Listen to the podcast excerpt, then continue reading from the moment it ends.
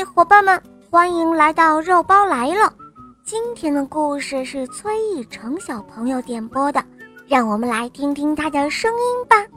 我叫崔义成，今年五岁，来自大连。我喜欢小肉包童话《萌猫森林记》，我也喜欢《恶魔岛狮王复仇记》。今天我想点播一个故事，故事的名字叫《神奇的种子》。好的，下面我们的故事开始喽，请收听《神奇的种子》。有一位老妇人在森林里发现了一些形状古怪的种子，她便选了三颗带回家，种在自己的花园里。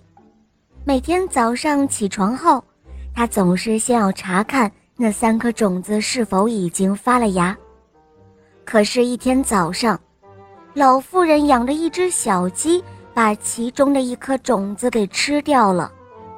第二天，一场大雨又把其中另一颗种子冲走了。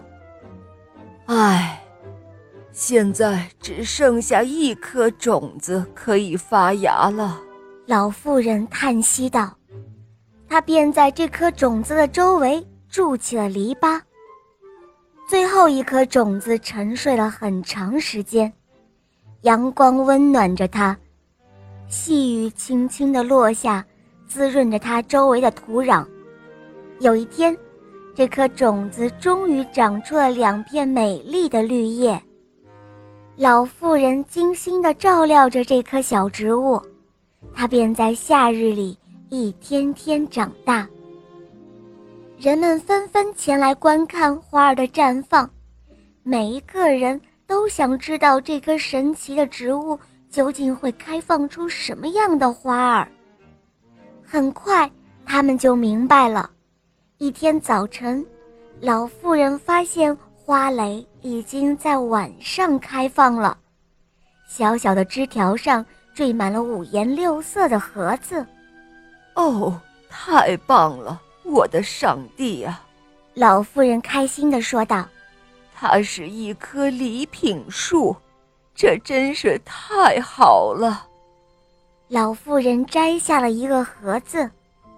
今天虽然不是我的生日，可我还是想要得到一份礼物。她想着，打开了盒子。发现盒子里面有一条暖融融的红色围巾，哦，这正是我想要的。他高兴地说：“现在我要告诉每个人都来从树上摘一件礼物。”哇哇，这毫无疑问是个神奇的东西啊！大家都说道。这时候，树上又结出了更多的花蕾。人们刚摘下一个礼物，原来的位置上似乎又长出了一个新的礼物来。孩子们都喜欢这棵植物，而且他们只摘一个，谁也不多摘。这个消息很快就让国王的女儿知道了，她闻讯后也赶来观看。她从树上摘下最大的一个盒子，打开一看。是一匹漂亮的雌马，雌马的周身是金黄色的，尾巴是雪白色的。嗯，我觉得不太好看，我要再摘一个。公主说道。“哦，亲爱的小公主。”老妇人说，“从来没有人摘过两件的。那又怎样？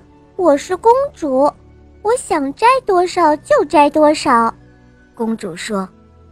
于是公主摘了一件又一件，她的怀里抱满了盒子，已经忙得无暇打开看了。你瞧，老妇人，公主说道：“我就说没事吧，礼物依旧在生长。”哎，那就等着瞧吧，老妇人说。这么贪婪可不好。当公主打开礼物时，一件奇怪的事情发生了。那些神奇的礼物全都不见了，取而代之的是几朵干枯了的花，这些干花也在风中消失了。现在只剩下了那一匹漂亮的雌马，它是公主选择的第一件礼物。公主小心翼翼地抱着那匹雌马，一路沉默着回到了王宫。而那棵神奇的植物，依旧生长在老妇人的花园里，但没有任何人，甚至连公主也休想多摘走一件礼物。她似乎在告诫人们，无论是平民还是公主，在上帝的面前，任何人都是平等的。好了，伙伴们，今天的故事肉包就讲到这儿了。崔雨成小朋友点播的故事好听吗？嗯，你也可以找肉包点播故事哦。